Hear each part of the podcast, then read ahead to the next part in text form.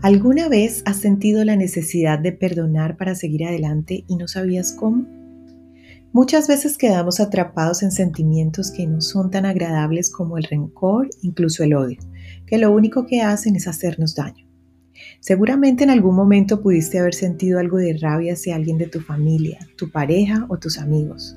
Pudiste dejar de hablar con esa persona y cambió tanto esa relación que no se ha recuperado a pesar de lo mucho que significó para ti.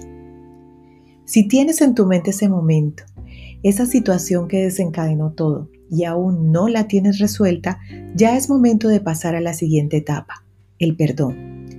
En este podcast te explicaré el paso a paso de un ritual para que sea más fácil este proceso. Te será de mucha utilidad, especialmente en esos momentos en que no sepas cómo manejar la situación de dejar atrás todo aquello que te causó tanto dolor y poder seguir adelante.